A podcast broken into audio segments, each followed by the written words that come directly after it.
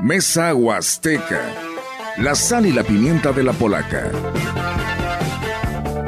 Sentémonos a desmenuzar y saborear cada uno de los platillos del extenso menú polaco.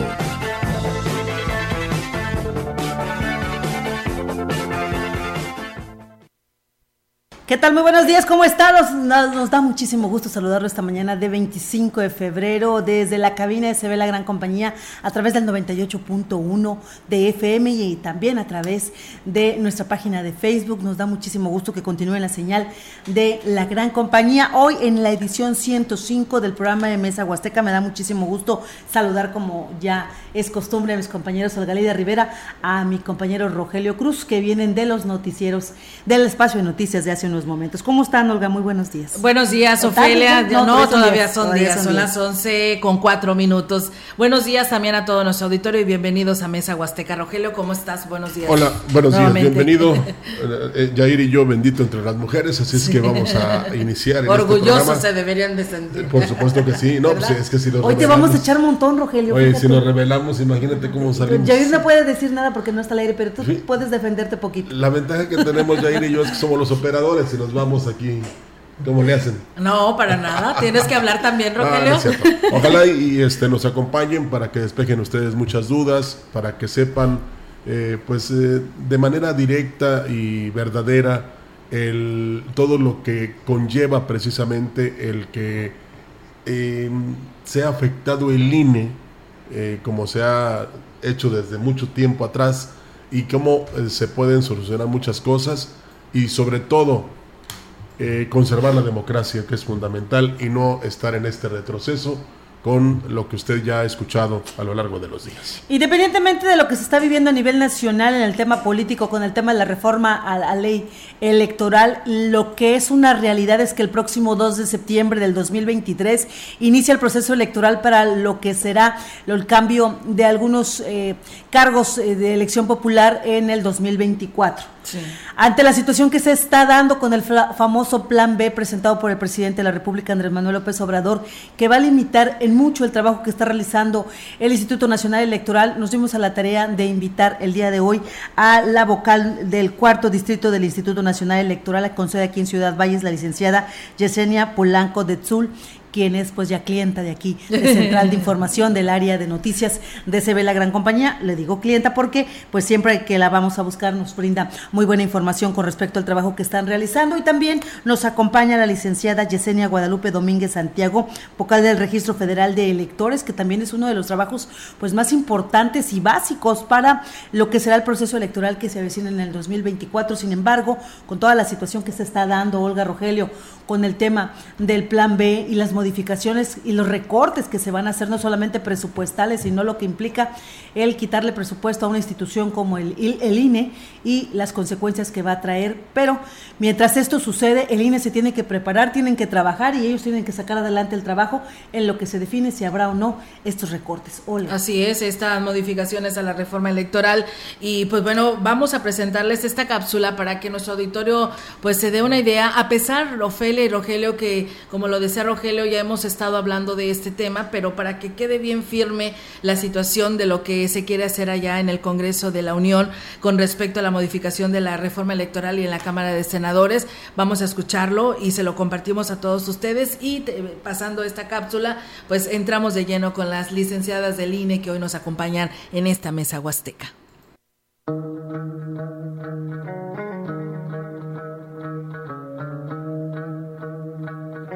El presupuesto que maneja el Instituto Nacional Electoral es uno de los principales motivos con los que se argumentó la necesidad de reformar la ley electoral, que en un principio pretendía desaparecer al órgano autónomo y aunque no se logró, con el Plan B, la democracia del país quedaría a merced del partido político que esté en el poder. Y es que para lograr tales efectos se ha vendido la idea de que en el INE tienen sueldos millonarios, que solo trabajan cuando hay elecciones. Sin embargo, es importante puntualizar que para ocupar un cargo en el instituto, sobre todo en los de mayor jerarquía, la selección del personal es por medio de estrictas evaluaciones, donde demuestran tener el perfil, la capacidad y el profesionalismo para cumplir con la responsabilidad del puesto. Las funciones de cada una de las áreas que integran las juntas distritales, las cuales pretenden desaparecer, van más allá de la labor que realizan en cada elección, aunque en sí el proceso de organización es de 10 meses, ya que además se encargan de actualizar el padrón, emitir credenciales, consultas ciudadanas, incluso infantiles, por mencionar algunas, y con ello se promueve la cultura de la participación. Ahora bien, el presupuesto que se destinó al organismo electoral para este año fue de 20.221 millones 365 mil 571 pesos, tras un recorte de 4.475 millones 501 mil 178 pesos. Sin embargo, de ahí se destinan 6.558 millones 805 mil 802 pesos y 9 centavos para las prerrogativas de los siete partidos políticos nacionales con registro. Si comparamos las remuneraciones del personal del INE con los 6 mil millones de pesos que se destinan a los partidos políticos y si además comparamos el trabajo y el resultado que dan los partidos políticos a la ciudadanía, ¿usted considera que se podría justificar el gasto en ellos? El recurso que se destina al organismo electoral representa apenas el 0,24% del presupuesto que maneja la federación, mismo que está considerado en 8 billones de pesos. Sí, escuchó usted bien. El presidente de la República, Andrés Manuel López Obrador, dispone de 8.3 billones de pesos para manejar el país. La principal fuente de ingresos es el ISR y el IVA mientras que los principales rubros que se consideraron para la reasignación presupuestal son Pemex, Comisión Federal de Electricidad, la Refinería de Dos Bocas, la Guardia Nacional, el Tren Maya y el subsidio de la gasolina. Mientras que salud, educación, generación de empleo y violencia de género pasan a segundo plano en las prioridades del gobierno. Si nos vamos a analizar el presupuesto que tiene a su disposición el Poder Legislativo, que para este año asciende a 698.775.076 pesos, lo que significa un incremento general del 15% en comparación con el año pasado, mientras que el Senado dispone de 4.728.7 millones de pesos y comparamos la preparación, el profesionalismo y los resultados que dan a los ciudadanos, los integrantes del Congreso de la Unión o el Senado, se tendrían argumentos para justificar la necesidad de un cambio. Hasta resultaría insuficiente hacer una simple reforma para terminar con la impericia de quienes tienen el rumbo del país en sus manos.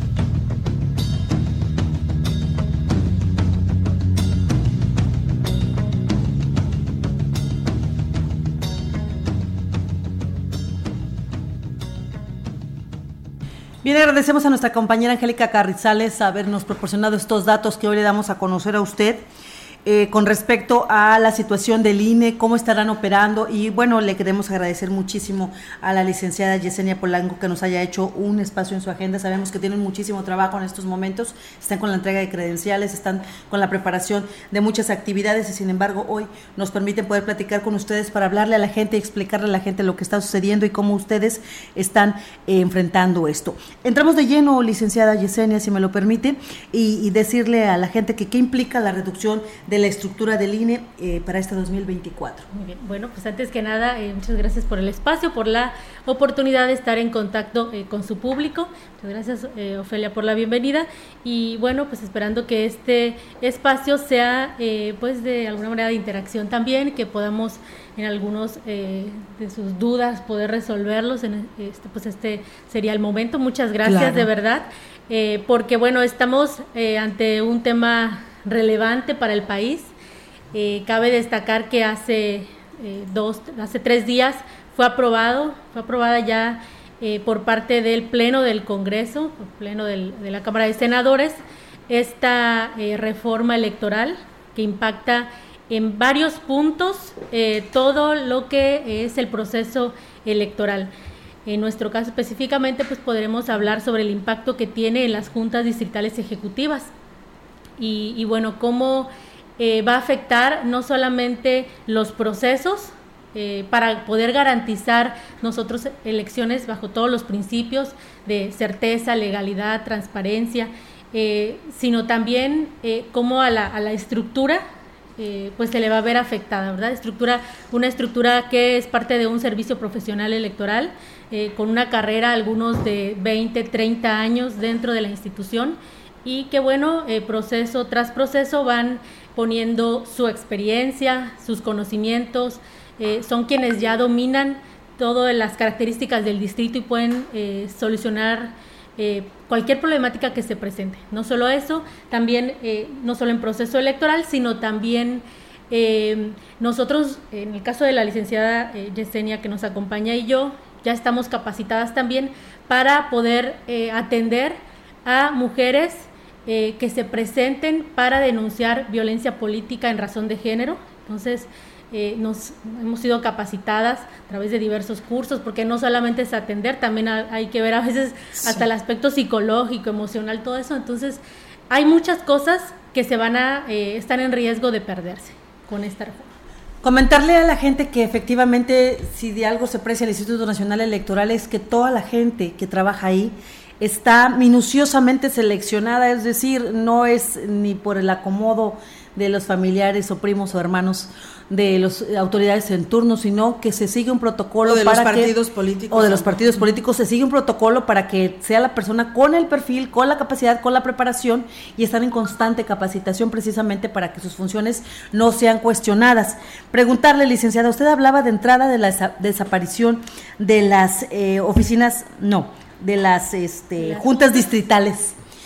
¿Qué, funciones lo que realizan las juntas eh, distritales y qué pasaría con su desaparición?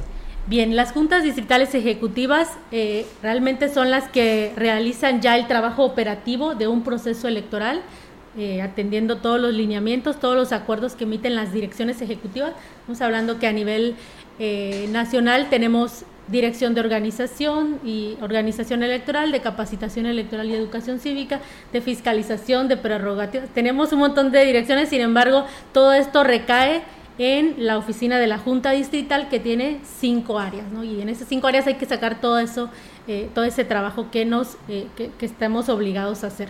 Entonces, eh, en año electoral pues, realizamos todo el proceso electoral que tiene una duración de 10 meses. Eh, en año no electoral hacemos los análisis, también tenemos otras actividades. Hace apenas, eh, bueno, de hecho estamos todavía en curso el tema de la distritación. Estuvimos trabajando muy de cerca el año pasado con las comunidades indígenas. Eh, hicimos consultas, nos reunimos, acudimos nosotros a campo, nosotros nos acercamos a ellos. Ya conocemos todo lo largo y ancho de este distrito, que está integrado por siete y que próximamente ya se le integran cinco municipios más. Entonces hicimos también el Parlamento Infantil en, el, en diciembre, también eh, veníamos de una consulta infantil y juvenil que todavía seguimos trabajando con el objetivo de poder eh, hacer que dentro de las agendas públicas de los legisladores se puedan implementar acciones en favor de los niños, niñas y adolescentes. Licenciada, porque toda esta es atribución del INE y eso lo tenemos que hacer, además de la credencialización. Ah, eh, precisamente eso le iba a preguntar, perdón que le interrumpa, licenciada, pero habla usted de la distritación. Eh, esos municipios que se van a incorporar ahora a este distrito número 4, ustedes también tendrán esta responsabilidad de tener que elaborar y atender a todo el ciudadano para su credencial. Sí, así es. Eh, bueno, en este tema me gustaría... Eh, Adelante, licenciada Yesenia, por supuesto. del registro y bueno, ya Nos puede hablar de, sobre ese tema. Adelante, licenciada. Muchísimas gracias. Este, buenos días a todos. Buenos Muchas días. gracias por el espacio. sí, efectivamente eh, con estos cinco nuevos municipios vamos a tener que atenderlos ya de un análisis que se realizó. Nos vamos a tener un, nuevo módulo para que pueda atender esta, nuevo, esta nueva cobertura, estos cinco municipios. Eh, las credenciales también que están tramitadas en estos municipios nos las van a pasar a este cuatro distrito y con este módulo que tengamos pues vamos a hacer los recorridos correspondientes en las localidades de estos municipios y hacer las entregas. Entonces eh, no hay fecha todavía exacta de cuándo ya vamos a empezar a operar eh, en este territorio, pero sí se tiene planteado que las credenciales pues ya estén a disposición de esta, de esta cuatro junta distrital. Muy bien. Eh, preocupa porque estamos hablando de que podría desaparecer el sistema profesional electoral, ya lo decimos, o sea, la gente que está en el INE está capacitada y está constantemente actualizándose. Sin embargo, se viene un proceso electoral en el 2024, insistimos, el 9 de septiembre, el 2 de septiembre inicia el trabajo que tienen que hacer en el INE para la contratación, capacitación y preparación de la gente que se va a encargar de estar en las casillas, de contar su voto y el mío, eh, de las personas que van a estar eh, pues dando garantía de que el proceso de elección será transparente como como ha sido hasta ahora y que esas 160 mil casillas que se van a instalar en todo nuestro país pues estarían en riesgo de tener de no instalarse por la reducción del presupuesto o de que la gente que esté al frente de ellas no tenga la capacidad al 100% porque, insisto, no va a haber quien los capacite. ¿sí? Y, se presta muchas situaciones. En fin, eh, otro de los temas que quisiéramos abordar con usted, con esta situación em, que está por definirse o no, tendrá que definirlo ya un tribunal. Eh, bueno, si, si, es que se aprueba y si se aprueba, tendrá que definirlo un tribunal. Es eh, con el inicio del proceso electoral, ustedes tienen ya que estar trabajando desde ya, licenciada. ¿En qué está? Sí, así es. Nosotros bueno, incluso antes de que se inicie el proceso electoral, ya empezamos con las campañas de credencialización que están en todo momento. Eh, trabajamos en eso, no solo eso, detrás de lo que hay en un módulo de atención ciudadana es muy relevante, porque con eso podemos conformar el padrón eh, pues de una manera eh, que, sea transparente, pero que también esté bien protegida, ¿verdad? ¿Y cómo, ¿Y cómo hacemos eso? Bueno, pues a través de un verificador de campo, tenemos también dos cartógrafos en el área eh, que se encargan de estar actualizando el padrón. Cabe de mencionar que nosotros eh, tenemos la una propia cartografía, así como pueden ver en, plataformas como de Google Maps. Así también el INE ha creado su propia plataforma, pero todavía más específica porque eh, ahí se ve incluso dónde se instaló anteriormente la casilla, dónde está una escuela, una iglesia, todos esos datos nosotros los tenemos. Eh, bueno, en el tema de la credencialización. Luego también hemos llevado a cabo reuniones para ya empezar a ver cómo se van a mejorar los materiales electorales. En este caso, eh, podemos hacer una revisión de, de hace 20 años para acá y cómo ha evolucionado este material. Todo esto también es parte de lo que hace, se hace en año no electoral. No solo eso, el personal se sigue capacitando. Eh, nosotros pertenecemos al Servicio Profesional Electoral Nacional y bueno, pues también tenemos que cumplir ciertas eh, condiciones para poder seguir perteneciendo. En caso de que nosotros alguna eh, materia de las que llevamos no la pasemos, quedamos desincorporados del instituto. En caso de que nuestra evaluación anual del desempeño no obtenga el mínimo aprobatorio, también estamos fuera del instituto. Todas esas actividades que tenemos que estar cumpliendo. bueno, ahorita estamos ya eh, en el proceso de distritación. Esto es muy relevante y todos los trabajos que vienen no solamente nos van a transferir un módulo de atención ciudadana para continuar ahora con 12 municipios, sino que ahora vamos a tener que acudir a campo para ir viendo las ubicaciones de las casillas. Todo esto también se hace, eh, uno es recorrido de ubicación y otro recorrido de examinación con el Consejo. Entonces, bueno, tenemos que empezar ya a trabajarlo. Eh, nos van a estar haciendo la transferencia de toda la información, dónde se ubican los módulos y bueno, para poder nosotros ahora continuar esta nueva área de distrito. Licenciada, perdón, mira, de, qué, nada más saber qué municipios, de qué municipios estamos hablando que se adicionan al distrito 04. Son, actualmente son siete, que es Ciudad Valles, El Naranjo, Tamazopo, eh, Tamuín, Ébano, San Vicente y Tanquián. Se nos agregan cinco que son Santa Catarina, Rayón, Alaquines, eh, Cárdenas y Ciudad del Maíz. Bastante amplio va a quedar el, distrito y bueno, pues será con lo que eh, estaremos trabajando. Para el proceso electoral anterior se contrataron 135 personas como supervisores y como capacitadores asistentes electorales. Esto también se va a incrementar posiblemente a un 30%. Toda esta cantidad de gente eh, pues ahora va a estar a cargo de una sola persona, de acuerdo como lo plantea la reforma. Porque ya no van a ser 135. Somos cinco, eh, pues ahorita somos cinco, cinco vocales, cada una se encarga de una parte del proceso electoral y con esta reforma quedaría nada más uno que actualmente no existe, es un vocal operativo. Eh, y tendría que ver eh, todo lo que ven actualmente los cinco. Entonces se pierde aquí tramos de control importantes, muy importantes, porque eh, una sola persona bajo la responsabilidad de toda la elección completa eh, creo que no solamente no va a poder, sino es injusto. Sí, y es injusto y complicado para un proceso electoral que es concurrente, donde va a haber elecciones federales y este estatales y que va a ser algo muy complicado. Yo quisiera preguntarle a la licenciada Yesenia Guadalupe en el tema aún todavía de las credenciales, porque pues según si se aprueba esta reforma electoral, pues bueno, ahora este pues no habrán estos módulos itinerantes, estos módulos donde ustedes van y van a atender a la población para hacer una credencial del según sea el caso que lleguen a necesitar el ciudadano. Se habla de que habrá módulos municipales o gubernamentales. ¿Cómo está esto si la reforma se aprueba y qué tanto afectará a la población? Porque pues ahora sí los ciudadanos tendrán que desplazarse a un lugar más lejano para vidas de poder obtener la credencial, según así lo entiendo con estas modificaciones. ¿Es así, licenciada Yesenia Guadalupe?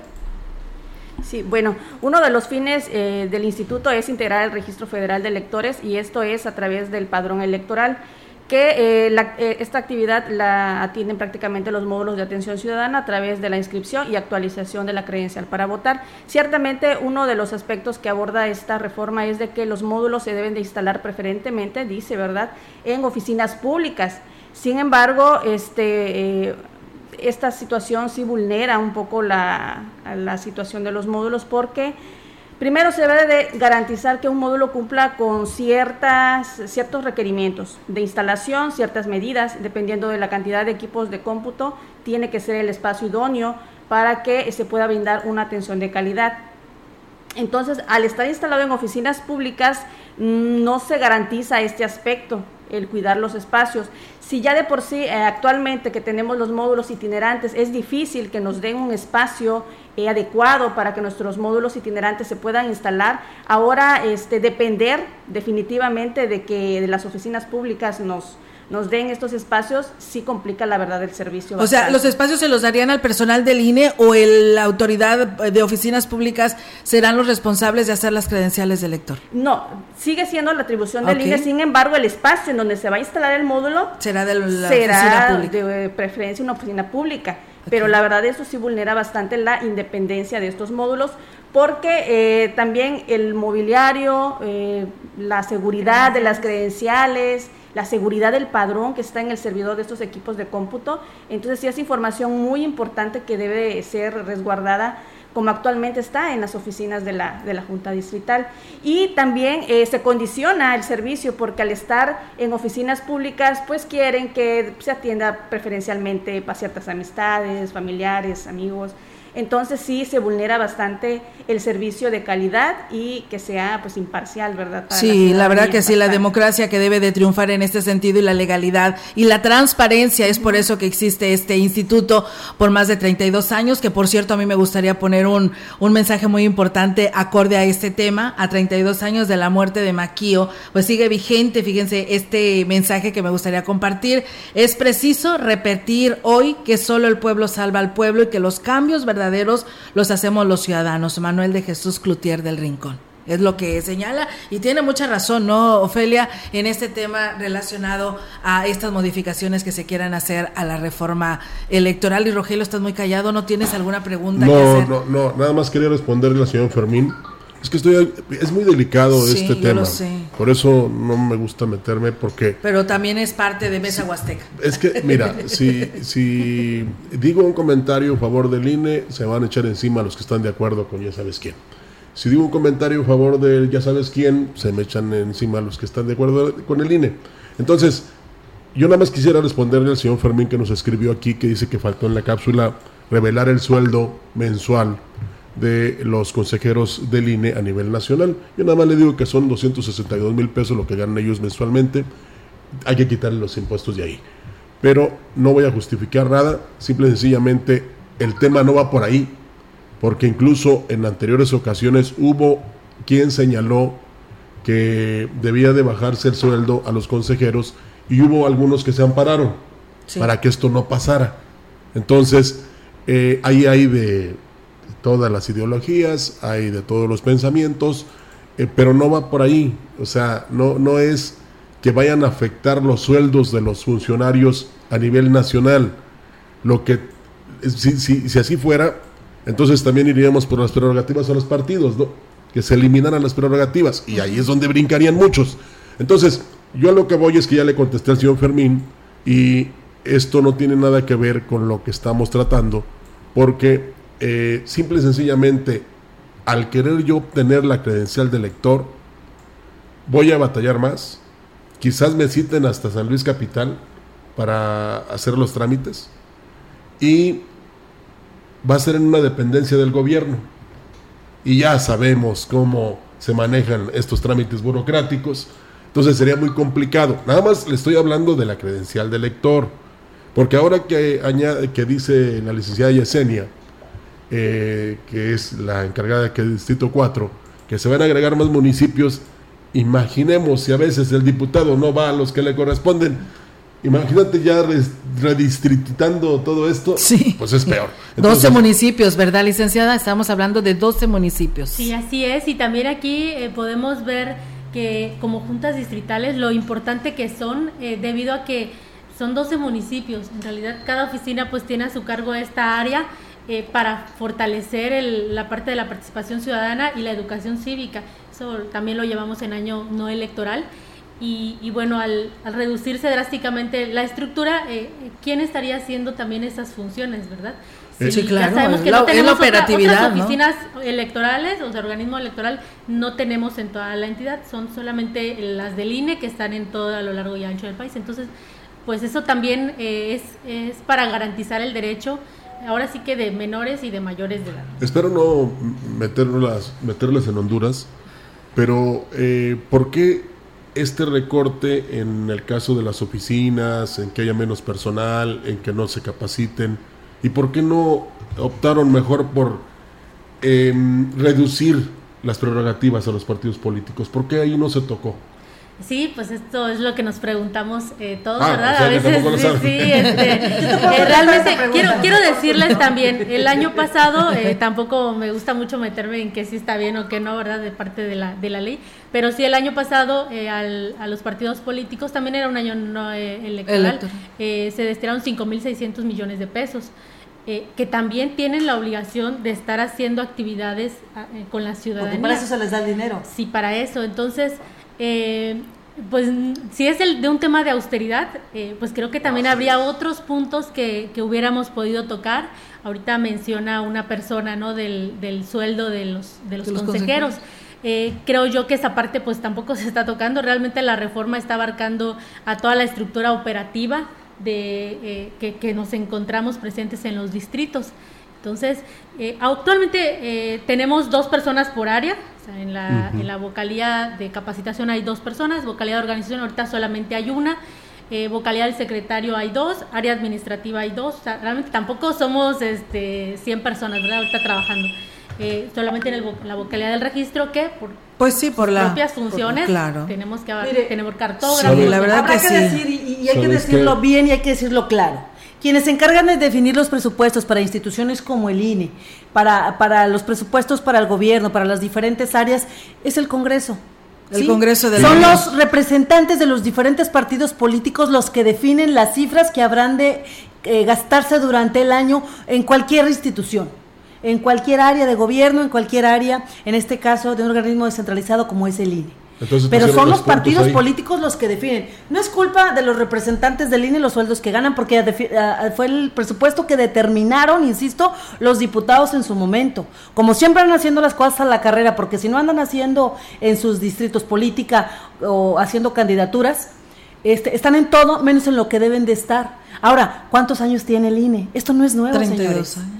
Y que ahora nos quieran vender la idea de que porque queremos ahorrar, que porque gastan mucho presupuesto, hasta ahora se están dando cuenta que se gasta mucho presupuesto, eso es algo que siempre hemos dicho, no del trabajo que realizan los las personas que realizan todo el proceso para las elecciones, sino de lo que se les da a los partidos políticos que efectivamente, sea o no temporada de elecciones, reciben puntualmente y que se gastan en todo menos en la promoción y la participación ciudadana eh, en la vida política de nuestro país. Por eso me gustaría que, que, este, que hubiera recorte ahí en las prerrogativas. Pero fíjate lo que tú señalas. Y no se toca la reforma. También en, eh, cuando todas estas modificaciones que hubo en el INE, las realizaron precisamente los que todavía algunos de ellos están en los congresos o en las cámaras. Y algo muy importante, eso no se tocó. Pero aquí yo quisiera recurrir a este. A mí me gusta uno de los puntos del plan B, se lo voy a decir, eh, licenciada, porque ustedes eh, realmente tienen muy eh, buen trabajo, excelente labor, y no lo digo porque están enfrente de nosotros.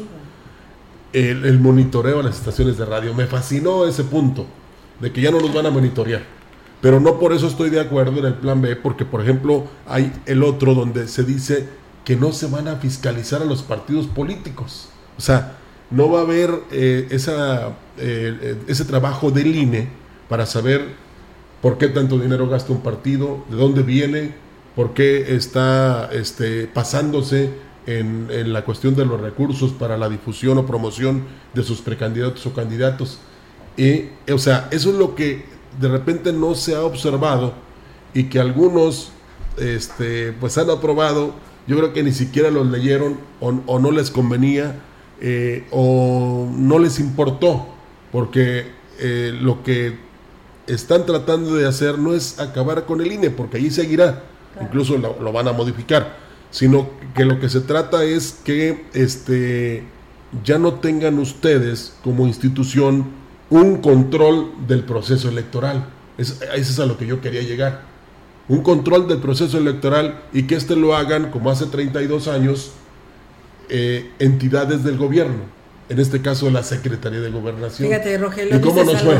Y así es, dices muy, algo muy importante y nuestro auditorio nos escribe en relación a esto. Dice, pues yo digo que las cosas como son, dice una persona, y si el gobierno quiere debilitar o evitar, debilitar al INE para poder impugnar las elecciones, porque ellos se sienten que van a perder las elecciones, es lo que dice el auditorio. Una persona más eh, nos dice, saludos, en resumen, afecta a los trabajadores y no a los partidos y no funcionarios de alto nivel. Pues sí, tienen toda la razón. Gracias a Paul Michel que nos saluda desde Guadalajara, Jalisco. Dice, en caso de que se apruebe el plan B, la de la reforma electoral, ¿cómo le hará el personal que trabaja en el INE para poder organizar las elecciones? Esta reforma pone en riesgo la parte operativa de las elecciones porque genera un problema en donde no hay. Se ha diseñado la reforma para que haya muchas irregularidades, para que el resultado de la elección sea cuestionado. Saludos desde la zona. Y me gustaría aclarar nada más antes de interrumpir. Ya ve, por eso no quería hablar. Eh, este, eh, Ahora sí, ya cállate. No, es que ya está, ya está, este plan B ya está aprobado. Va a ser enviado al Ejecutivo. Sí, la diputada de senadores. Eh, fue enviado al Ejecutivo para que ya este, lo firme y lo ponga en, el, en, donde lo tiene que poner. pero hay una serie de controversias que van llegando a la Suprema Corte de Justicia, que es en todo caso la que va a resolver si, si sí o si no este plan B y como les hemos dicho a lo largo del tiempo, eh, todo lo que implica este plan B viola la constitución política de los Estados Unidos mexicanos. Entonces, el único poder que nos queda, que es el poder judicial, esperemos que tenga una buena actuación, cuide nuestra constitución y también eche abajo este plan B, que en nada nos va a beneficiar y que vamos a retroceder a los eh, tiempos de 1988 cuando precisamente se hicieron las cosas mal y por eso nació en aquel entonces el IFE y ahora el INE. Sí, bueno, y, bueno, en ese sentido también eh, mencionar que cuando se creó el Instituto entonces Federal Electoral, eh, se encontraban estas cinco áreas que a lo largo de 30 años no se han modificado. O sea, aquí en las juntas digitales no hemos incrementado un área más para poder atender las decenas de atribuciones adicionales que ha habido de 1990 para 2023. Y la población sigue creciendo, ¿no? Sigue creciendo, los, distritos, siguen creciendo. Eh, el personal no, ahí sí. somos, como les había comentado, somos dos por área, excepción del, del registro. Eh, entonces, eh, también considerando eso, nosotros seguimos y seguimos sacando el trabajo. No solo eso, anteriormente con el IFE, las elecciones, sí es cierto, eran cada tres años, pero ahora ya las elecciones eh, pueden ser concurrentes, se organizan tanto las elecciones federales como locales. Eh, también, eh, bueno, en nuestro, en nuestro caso, que vemos toda la, parte de la distritación, eh, capacitación, o sea, son, son muchos temas, ¿verdad?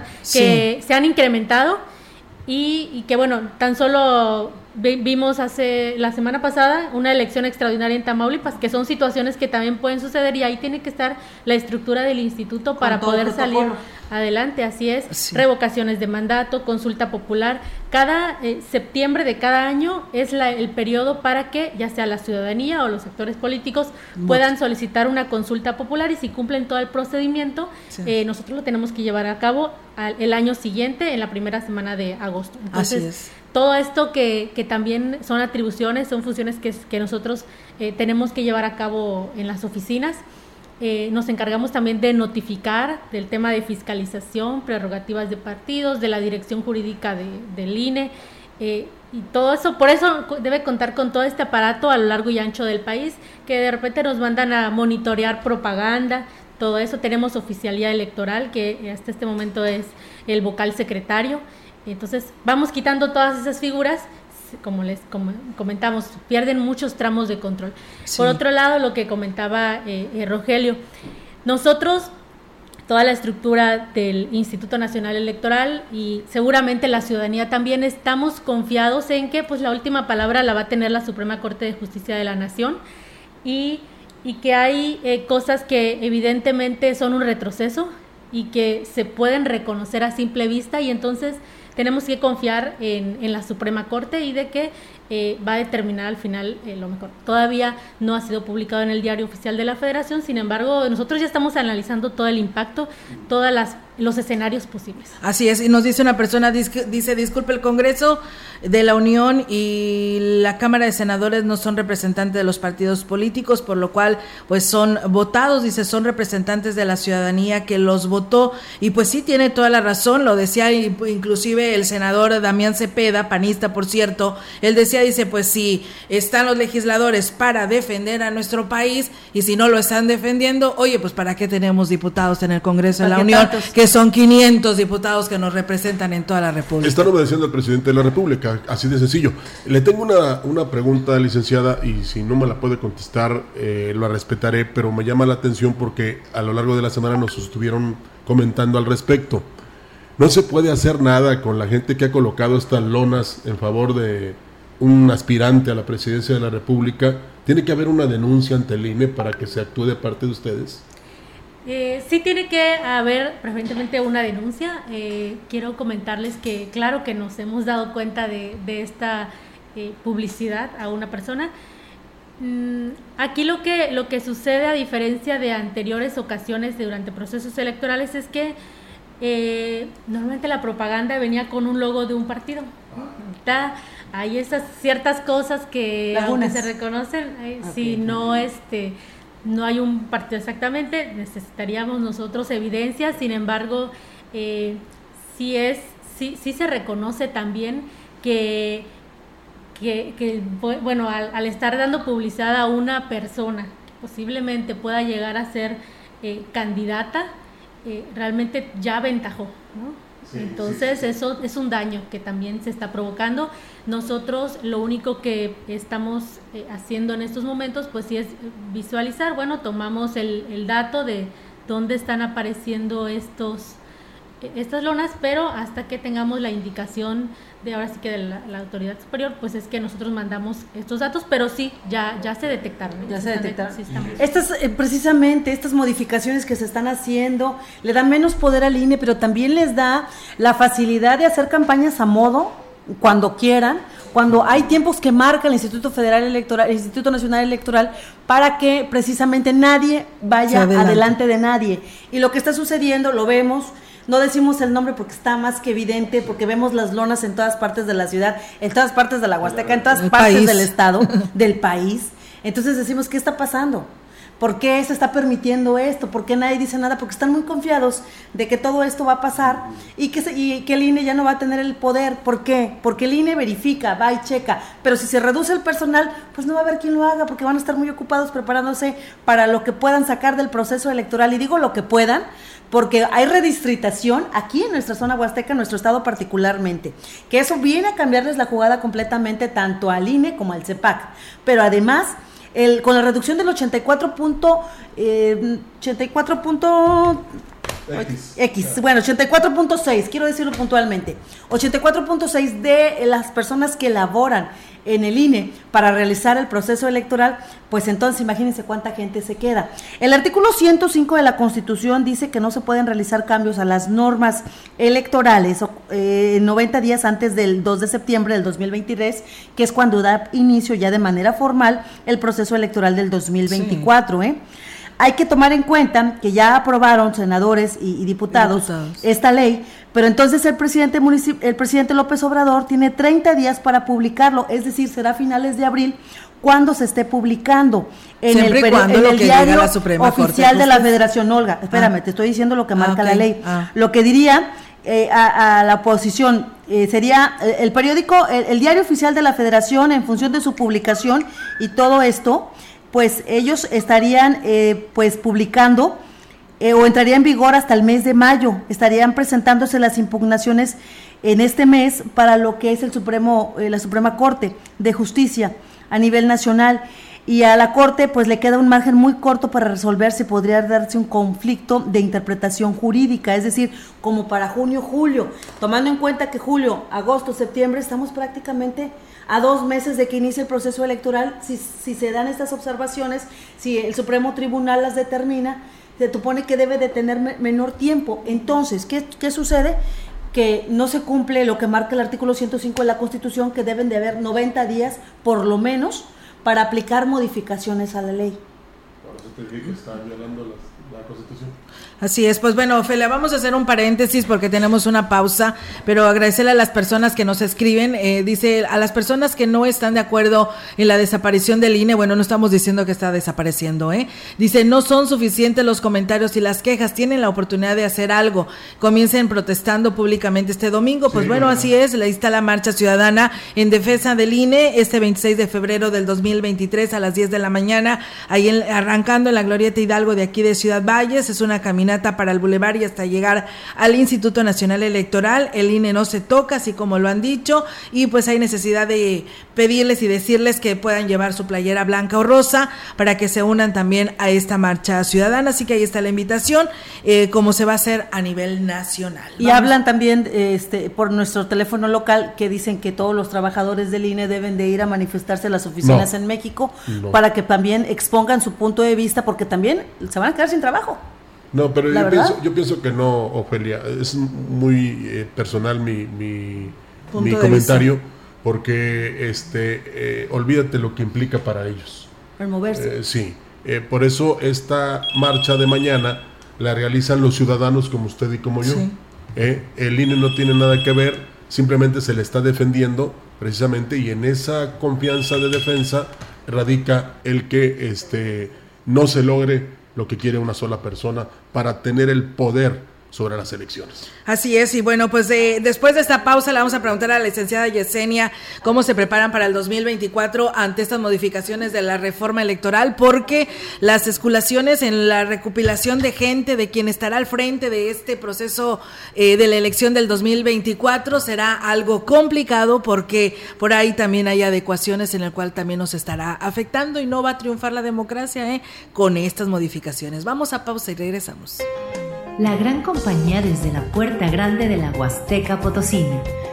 Con 25.000 watts de potencia, transmitiendo desde Londres y Atenas sin número en Lomas Poniente, Ciudad Valles, San Luis Potosí, México.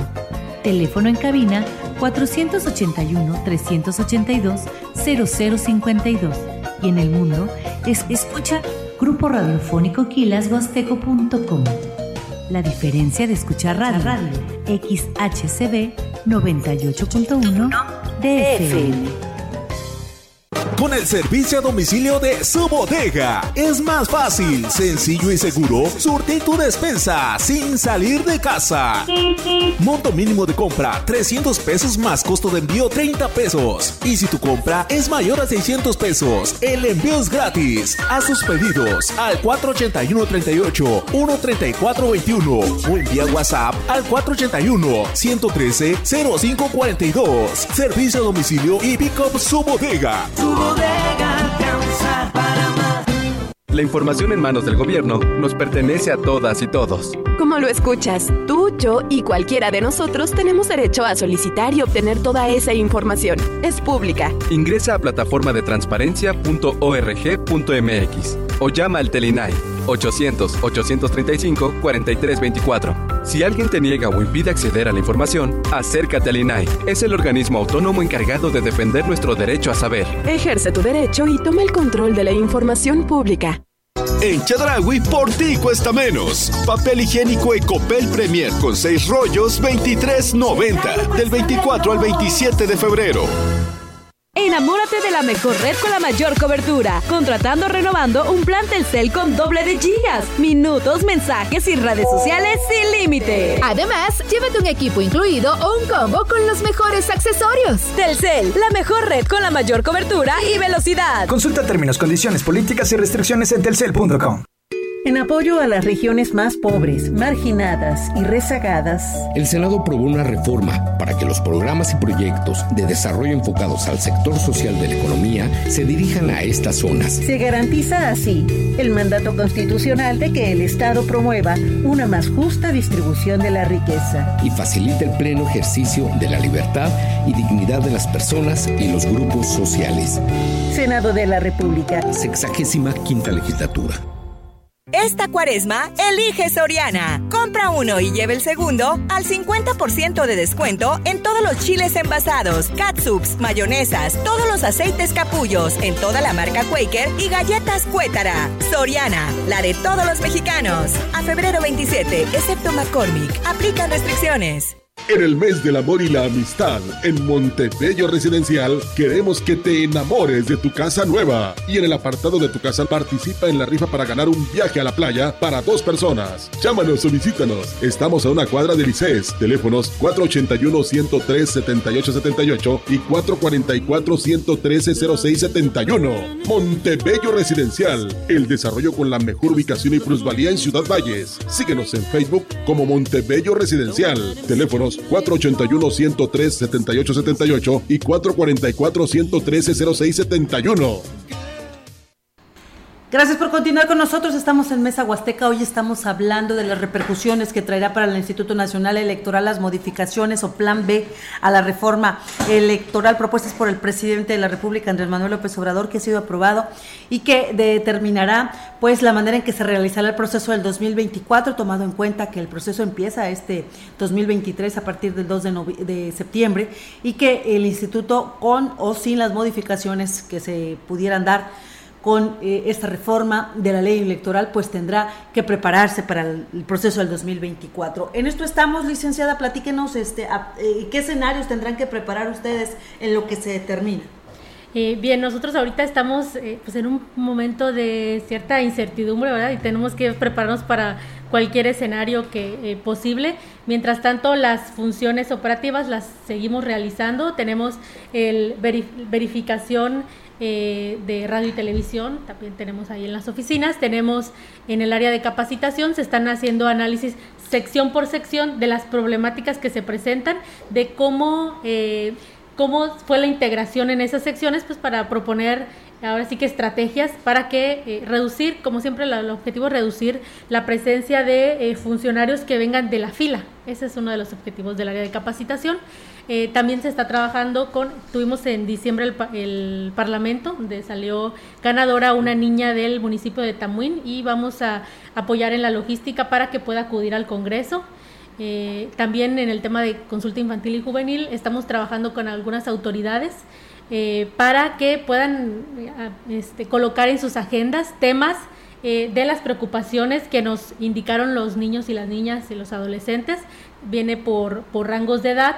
Nosotros les damos a conocer todo esto que salió de la consulta eh, para que los atiendan, atiendan sus preocupaciones. Eso en el área de capacitación. En el área de organización electoral, ahí tenemos el mantenimiento de los eh, materiales electorales.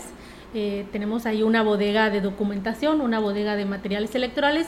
Ya se está terminando con este recuento para ver, porque nosotros también los materiales no cada que hay proceso electoral se compran, sino que nada más decimos cuántos se maltrataron, cuántos ya no pueden ser utilizados y nos mandan nada más el complemento. En todo momento tenemos esta, este, este inventario, urnas, cajas paquete, todo eso se reutiliza. En eso están en el área de organización electoral. En el área de la vocalía del secretario, pues ahí hacemos las notificaciones de, la, de las áreas, de las direcciones ejecutivas, la parte administrativa, la parte legal también. y bueno, en el área del registro federal, pues la licenciada podrá comentarles en qué están ahorita. Sí, pues eh, ciertamente con esta reforma, eh, la verdad no se consultó al instituto cuáles eran las implicaciones, porque realmente en las juntas digitales se llevan a cabo muchísimas actividades, como ya comentó aquí la licenciada Yesenia, y yo propiamente del Registro Federal de Electores les comento que pues tenemos eh, la campaña anual permanente en los módulos de atención ciudadana, que por cierto ya están certificados con la ISO 9001, que es un servicio de calidad en, toda la entidad de San Luis y más del 50% de las entidades de, pues, de la República, ¿no? Entonces es un trabajo que se ha hecho eh, pues para brindar una mejor atención, se han mejorado los procedimientos operativos, tenemos en puerta el programa que se llama Verificación Nacional Muestral, que tiene el objetivo de verificar que eh, se visita una sección aleatoriamente para corroborar si las y los ciudadanos tienen actualizada su credencial para votar y si tienen el, domicilio también este, actualizado, ¿no? Y si corresponde al que dieron en el módulo. Esto con la eh, intención de verificar que el padrón electoral pues, sea 100% confiable, ¿no? Asimismo, en el área de depuración se tienen diversos programas, por ejemplo, les nombro el programa de defunción, que a través de los, las oficinas del registro civil recabamos las actas de nacimiento, perdón, las actas de defunción, para dar de baja del padrón electoral a aquellos ciudadanos que pues ya, fallecieron, ¿verdad? Asimismo, eh, tenemos el programa de duplicados para eh, aquellos casos de gemelos principalmente que pues van a hacer trámites y luego se queda la, la, duda si son gemelos o si hay alguna usurpación. Asimismo tenemos también el programa de usurpación de identidad porque también se da mucho que pues hay gente que llega a tramitar la credencial con documentación que no le corresponde, entonces siempre estamos validando estos programas que son de carácter permanente Asimismo, tenemos también el, procedimiento de suspensión de derechos y rehabilitación en su caso. Ahí trabajamos con los juzgados para igual dar de alta o dar de baja a las y los ciudadanos que se encuentren en suspensión o rehabilitación. Toda una legalidad en la transparencia todo del lo que tiene que ver con el padrón electoral son programas bastante amplios. También donde se atiende a la gente que no puede acudir al módulo por situación de enfermedad, ah, el módulo va hacia ellos. Algo que también tiene el INE es este trámite por artículo 141 que tiene que ver eh, con las y los ciudadanos que están imposibilitados para acudir físicamente al módulo. Entonces, un enlace, así le llamamos nosotros, puede ir a las instalaciones de la Junta y tramitar que personal de módulo pueda ir hasta el domicilio a realizarle el trámite de la credencial, comprobando pues que tiene este impedimento físico la persona. Así es, pues realmente este plan B, las repercusiones son para el país, no solamente para el Instituto Nacional Electoral. Licenciada Yesenia, también un tema muy importante, eh, lo, que hablábamos sobre la reducción ¿no? de, de todas estas personas que se tendrán la responsabilidad de estar frente a casilla y del nivel de edades y de cómo van a estar reclutando a toda esta gente también les estará afectando mucho a ustedes como instituto. Sí, eh, y va a estar afectando a toda la ciudadanía este tema del área de capacitación porque menciona eh, primero que del, se reduzca el porcentaje de insaculados del 13 al 10%. Eh, ¿Qué pasa aquí? Que nosotros tenemos secciones donde eh, ni siquiera el con el 13% eh, logramos que la gente acepte participar en, la mesa directiva de casilla. Entonces, al agotarse nosotros la lista de insaculados, tenemos que proceder por acuerdo con el Consejo y, y, bueno, con conocimiento de los representantes del partido político, abrir la lista nominal para así poder terminar de integrar. Esto es lo que menos se quiere, ¿verdad? Y lo que menos se busca, es que la gente que lo integra sea de manera aleatoria. Entonces, eh, esto también correría un riesgo mayor. También en la parte de capacitación eh, tenemos eh, que se está, se, bueno, se propone que haya un segundo criterio para poder determinar el cargo que ocupan en la casilla. Entonces, uno de los criterios que actualmente está es el de la licenciatura. Eh, perdón, el del grado escolar más bien. A mayor grado escolar es mayor responsabilidad en la casilla, por eso se les designa de esa manera, presidentes, secretarios y escrutadores. Ahora, le, ahora el dictamen de la reforma nos dice que se le tiene que aplicar también el criterio de la edad. Eh, ¿Qué pasa con esto? Que bueno, entonces eh, pues los más jóvenes son los que se verían afectados en esta parte. ¿Porque son los que con menos experiencia o por qué? No, no dice bien este, cuál es el, el fin solamente que, que ahora o sea, van a tener puros adultos, puros de la tercera edad o también se le se le ponga el criterio de la edad. Entonces, eh, sí vemos aquí que se quita mucho esta parte del derecho a la juventud porque son, han hecho un excelente trabajo. Tenemos, hemos tenido universitarios que han hecho de presidente de casillas, secretarios, muy buen trabajo realizan. Entonces, al imponerse esto, les quitamos ahí esa, esa probabilidad de que sean. Es un tema muy importante que también hay que poner eh, bastante atención. Y bueno, esto solo en, el, en la parte de capacitación. Mire, si, si, usted está con la idea que los trabajadores del INE están cuando no hay proceso electorales sentados viéndose unos a otros o pintándose las uñas, la realidad es que no es cierto. Nosotros como medios de comunicación nos consta el trabajo que realizan porque constantemente estamos dándole publicidad a las labores que realizan en materia de sensibilización para el tema de la democracia, la, integración, las campañas que se hacen precisamente para que las mujeres podamos participar en estos procesos electorales y no seamos víctimas de eh, los ataques por parte de los varones, en fin, que es muchísimo el trabajo que se realiza en el instituto, que creemos fehacientemente, personalmente lo digo, que sería un retroceso muy grande el que se lleve a cabo esta reducción. Si hay que reducir, ¿sabe qué? Hay que reducirle el dinero a los partidos políticos, hay que reducirle el dinero a quien no esté haciendo su trabajo.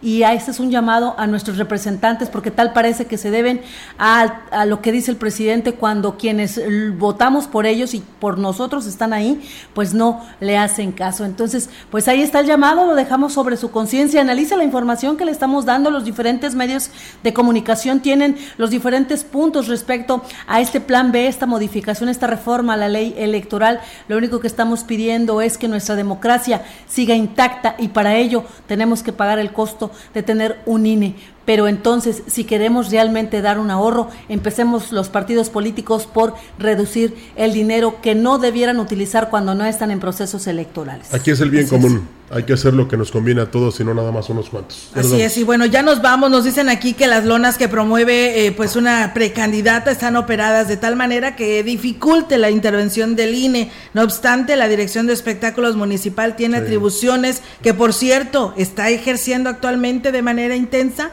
está consciente que en cualquier publicidad gráfica en la vía pública debe de ser autorizada y además pagar los derechos correspondientes? ¿Lo sabrá esto la dirección municipal y actuará en consecuencia?